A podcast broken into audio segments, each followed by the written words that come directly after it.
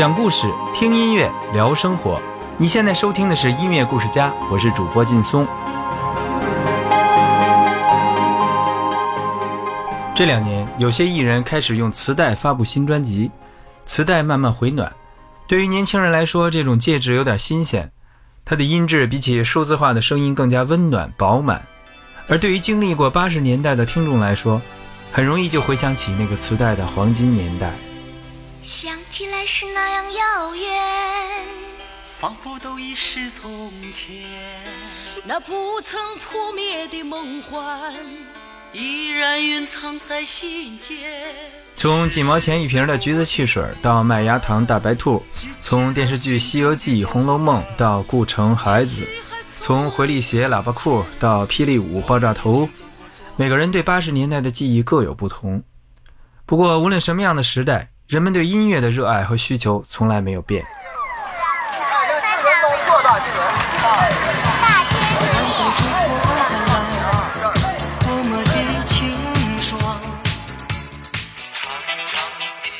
改革开放初期，青年男女最时髦的做法就是在街上扛着大录音机，放着流行音乐。这些音乐的载体就是磁带。随着原创流行歌曲的蓬勃发展。国内磁带市场一度非常的繁荣。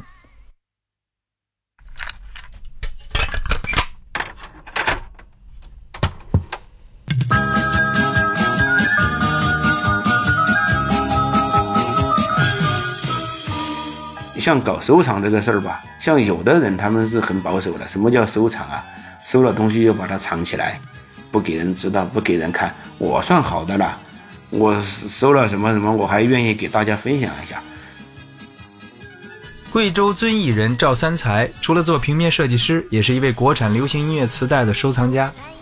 最多的时候，他曾经收藏了两万盒磁带。今天，他不但会带来很多八十年代磁带中的流行金曲，还会讲几个你不知道的关于老磁带的冷知识。八十年代中期就也有听，那时候什么张强啊、费翔啊。八十年代末还有球歌什么的，但是那会儿对磁带没什么概念。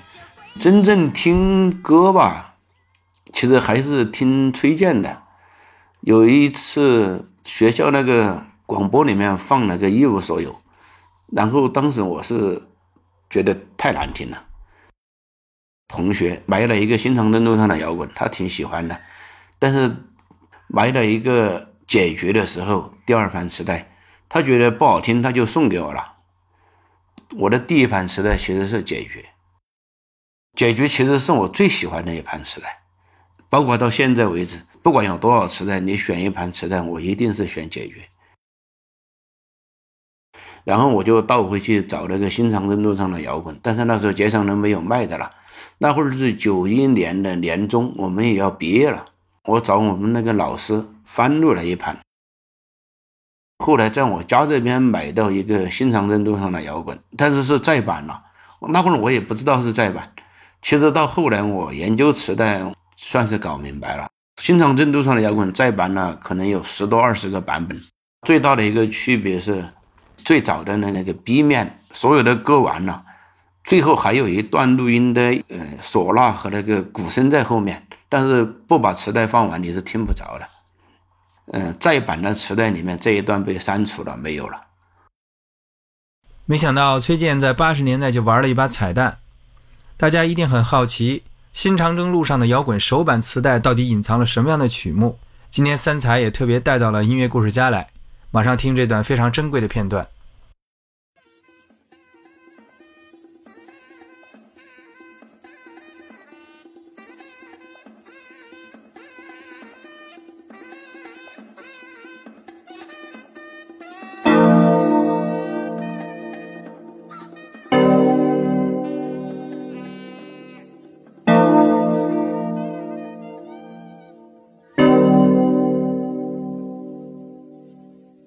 八十年代磁带，嗯，包括几个方面：流行音乐的，啊，戏剧的，呃，轻音乐的和器乐的，还有一些是语言类的，还有一些儿歌啊，都收藏了，那是不可能的，哪怕是音像公司自己都做不到。流行音乐这一块儿，全国发行了有四到五万盒磁带吧，大概就这么多种类。但是戏剧的，如果说编号到那里去了，我会收藏；如果专门是，比方说像中唱的 HD 编号是戏剧的，那我就不收 HD 编号的磁带了。所以我一直在整理这个目录的问题。那个我还有一个朋友阿飞，他也支持我编一本八十年代流行音乐的一本磁带书。但是第一我懒，第二这个工程量实在太大了，磨磨蹭蹭的做也没做完。其实我也没有什么一定把哪家公司整理齐了。这种情况下呢，我也在梳理，呃，我想要的什么，想怎么收藏这些东西，根据书我书上用的内容在梳理。那我就搞想清楚了，我就玩八十年代的，我不玩九十年代的。我曾经达到一万多、两万个，呃，接近两万盘磁带，后来都不用我处理了。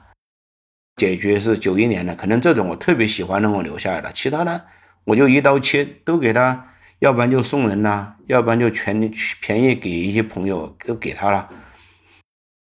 还有我很清楚的，我收藏大陆的磁带。我不玩港台和香港的那些，我都我也不要，我也不买。有的我也可以送人。这样的话，根据我需要的留下来，不需要的我就剪。其实我现在的磁带大概就，我那天还看了数了一下，可能也就不到一万盘吧。其实我挺希望看见我的磁带少一点的，我不希望看见磁带那么多。嗯，我觉得最理想的就是收藏一两千盘磁带就好了，但是都是自己喜欢的。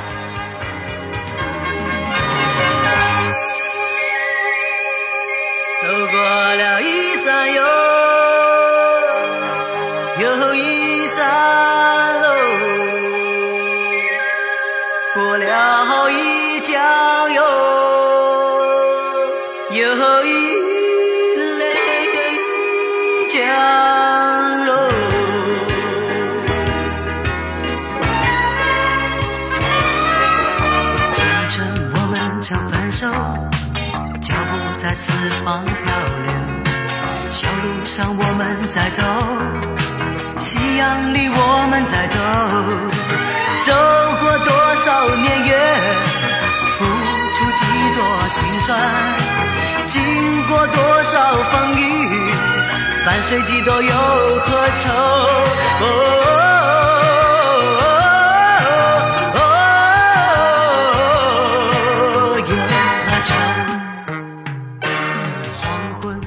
给中国八十年代的磁带编目是个大工程，至今三才一直坚持进行着整理工作。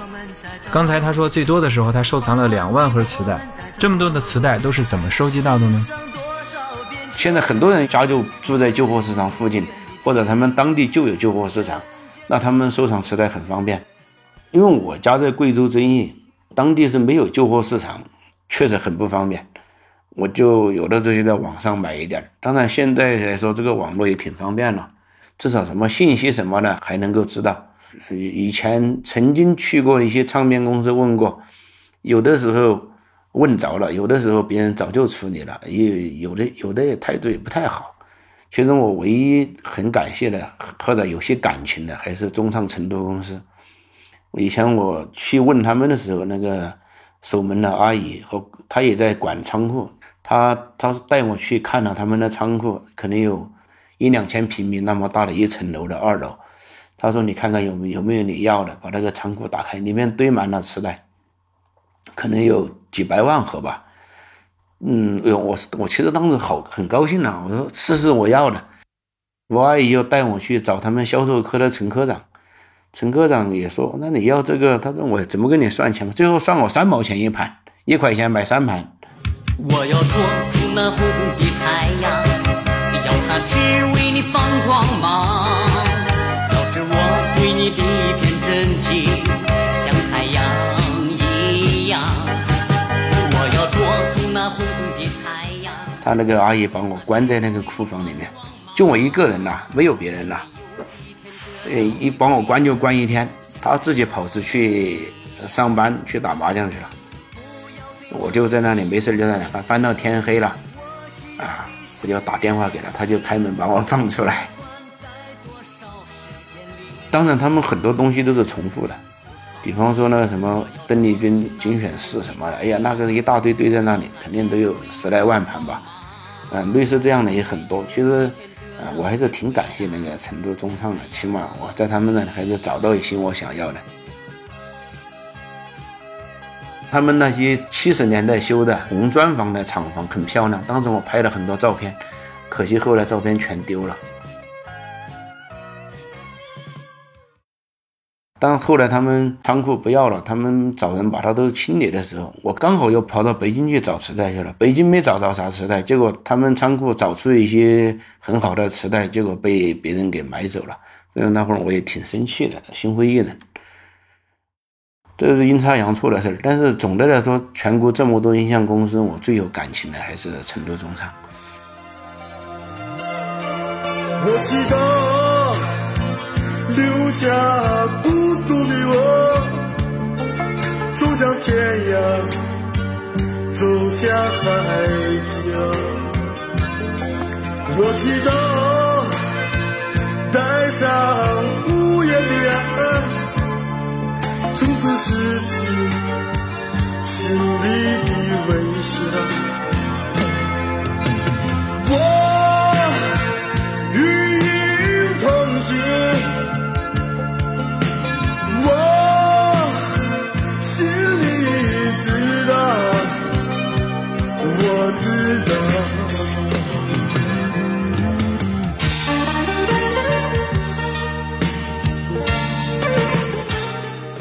全国中唱这个系统的分公司，嗯，中唱成都出的磁带，其实目前来说，在我们这个磁带收藏里面，其实是很抢手的。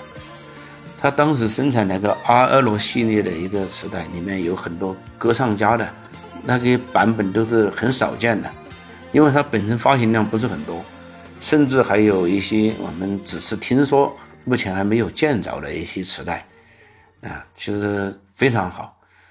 嗯，也找到一点我自己需要的。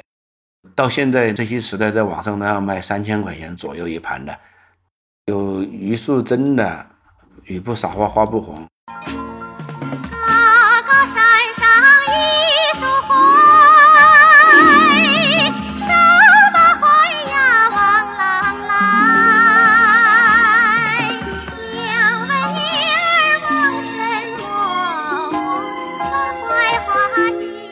磁带的收藏有很多门道，三才搞收藏纯粹是出于爱好，不是以赚钱为目的。当然，他也知道，作为收藏品本身，有些磁带会因为各种原因被炒到很高的价格。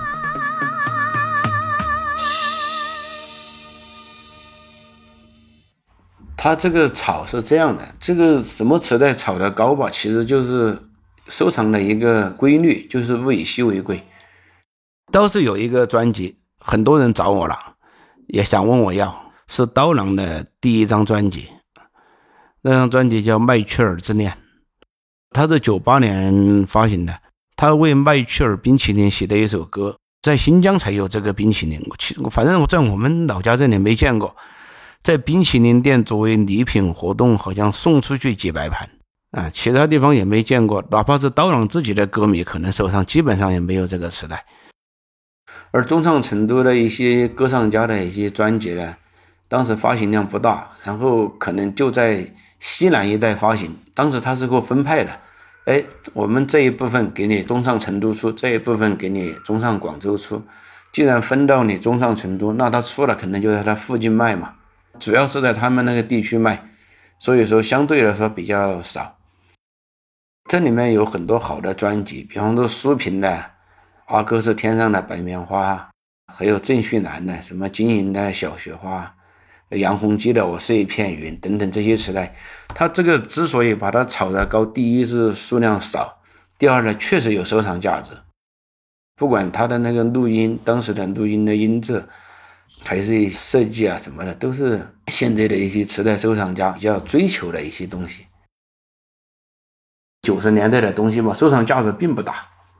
他的那个，呃，很多都出了 CD，就算没有 CD 吧，可能找音频也相对好找。八十年代毕竟，呃，时间久远一点，那个时候没有出 CD，也没有什么啊，数码的东西保存，所以说我收藏磁带更多的是一个情怀。静静的夜，静静。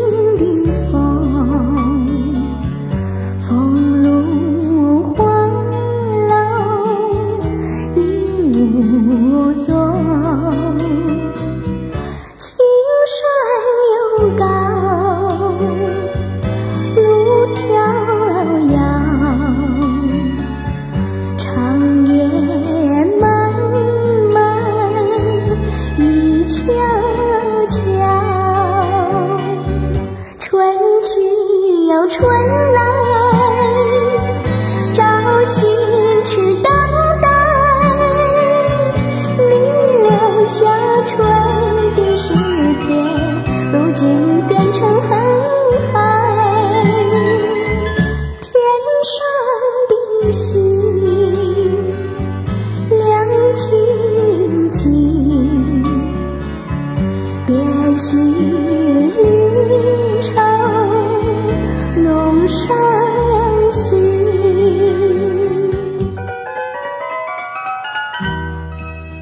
在收藏磁带的过程中，三才慢慢找到了另一个收藏方向——早期带。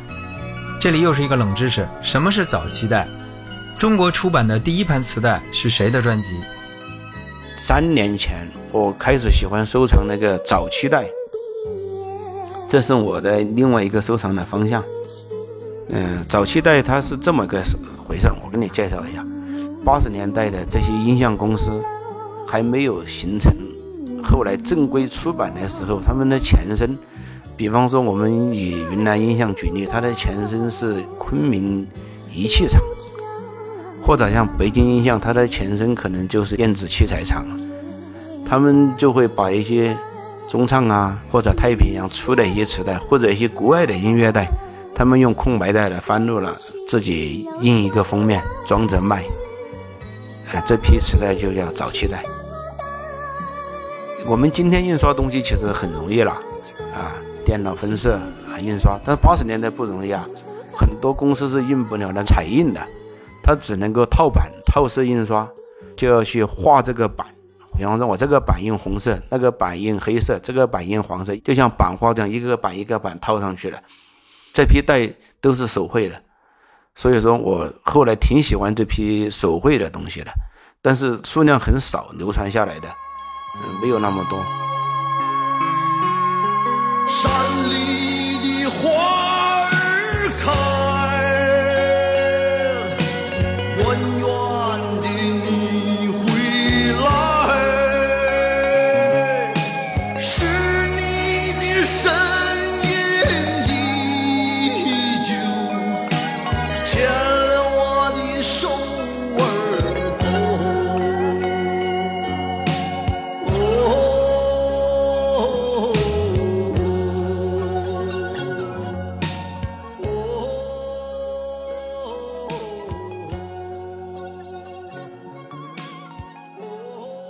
国的第一盘磁带，或者我们大陆的第一盘磁带是七九年太平洋出的，比中唱还早啊，出的那个朱鹏博的《蔷薇处处开》，但是那已经是七九年的年底了。他出了五盘之后呢，然后就到八零年了，《蔷薇处处开》实际上是发到香港的，是个外销磁带，是给香港做的。他的第二版才做的在国内卖的。中唱最早的磁带是八一年的李谷一的《鸟翅》，但是在这之前，七九年太平洋就已经出了李谷一的磁带了。花儿为什么这样红？这样呢？也就是说，所有人我们见到的大陆的早期带都是八十年代出的，因为八十年代中期以后，他们就不做这样的磁带了。这些公司要不然就变成了正规公司，湖北音像啊、北京音像啊。早期带他们也不做了，就正式印刷了。这这批早期带不是很多，我可能也收藏了六百来盘吧，但是再多也很难找着了。现在。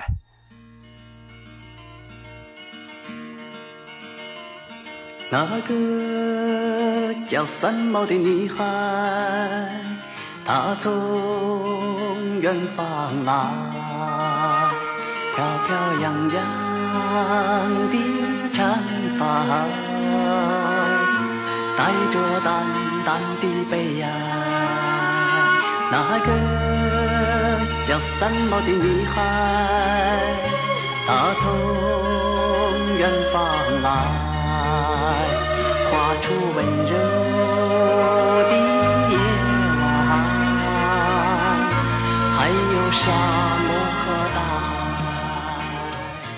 太平洋现在还在那个位置啊，它厂没有搬过。它从七九年成立了，一直在广州火车站旁边那里。嗯，我还去过一两次，但是也是前前些年去了啊。我想看看他们有没有库存的磁带，他们仓库有，但是不给人找。不给找吧，我说那你什么时候你们找到那些八十年代的磁带，告诉我吧。他也没告诉我，他们结果后来整理仓库，真的翻出来一批，挂在那个什么网上，全给卖了，挂在什么淘宝网上啊。我又不上淘宝买东西，所以都给他们卖光了，我也不知道。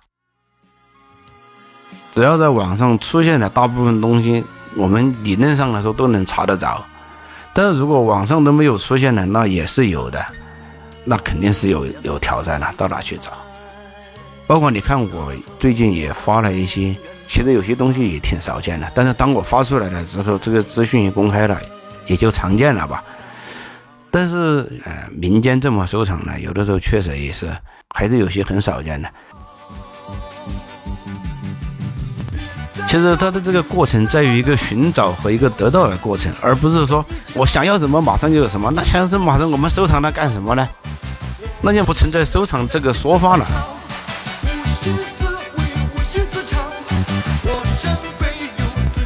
收藏了这么多磁带，三才的出发点居然还是和崔健有关。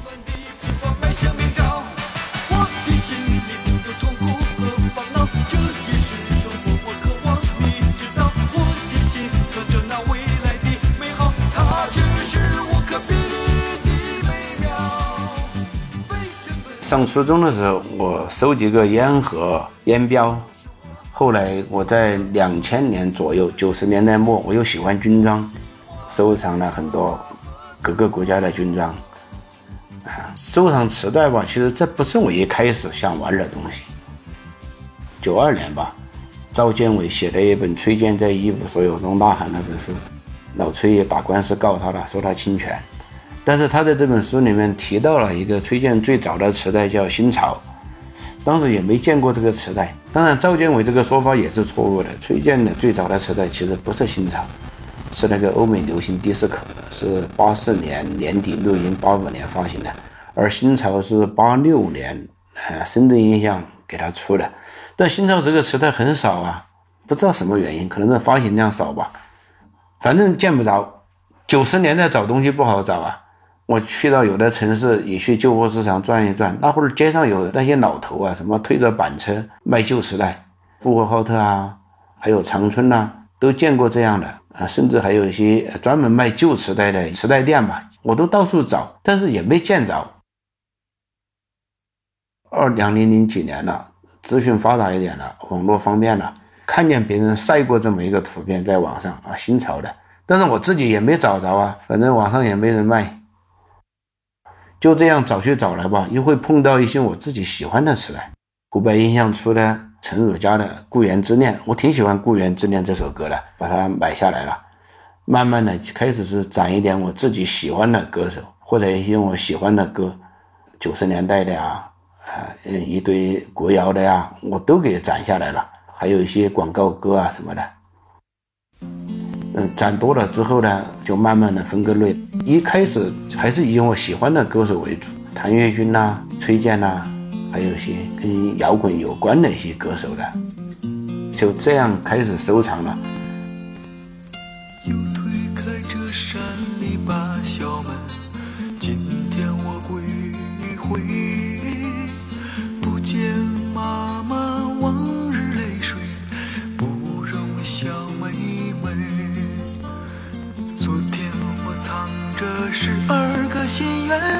一百次的忏悔。今天我回到他的身旁，却羞愧难张嘴。啊啊啊啊